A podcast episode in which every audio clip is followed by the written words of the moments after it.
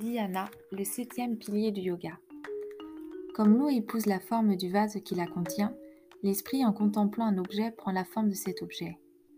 Après une dévotion longue et sans relâche, l'esprit, à force de penser à la divinité omniprésente qu'il adore, se transforme jusqu'à finalement lui ressembler. Lorsque l'on transvase de l'huile, on peut observer que l'écoulement est stable et régulier. Quand la concentration s'est stabilisée en un flot régulier, c'est l'état de dhyana qui signifie méditation.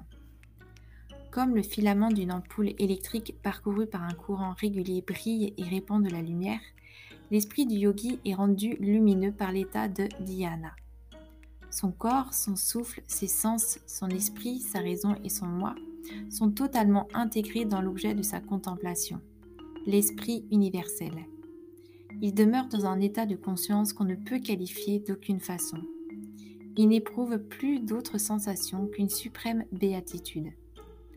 Le yogi voit comme un éclair la lumière qui rayonne par-delà la terre et les cieux. Il voit la lumière qui brille en son cœur. Il devient une lumière pour lui-même et pour les autres. On reconnaît les progrès sur le chemin du yoga à certains signes tels que la santé, un certain sentiment de légèreté du corps, la stabilité, la simplicité de comportement, la beauté de la voix, la fraîcheur du corps, l'apaisement des désirs. L'esprit du yogi est équilibré, serein et tranquille. Il est le symbole même de l'humilité. Il dédie toutes ses actions au Seigneur et trouvant refuge en lui, il se libère de la servitude de karma, qui signifie action, et devient un jivana mukta, une lame libérée. Qu'advient-il de celui qui, malgré ses efforts, ne réussit pas à atteindre le but du yoga, de celui qui a la foi mais dont l'esprit s'égare loin du yoga À cette question d'Arjuna, le Seigneur Sri Krishna répond Aucun mal ne peut atteindre un homme droit.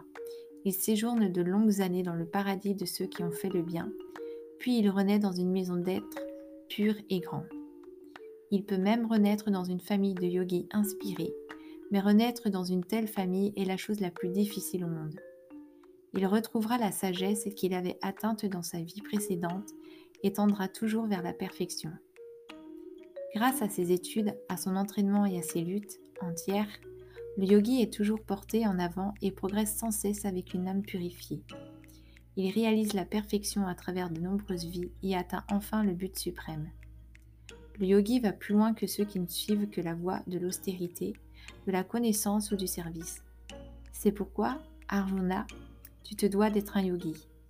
Le plus grand de tous les yogis est celui qui m'adore avec foi et dont le cœur demeure en moi.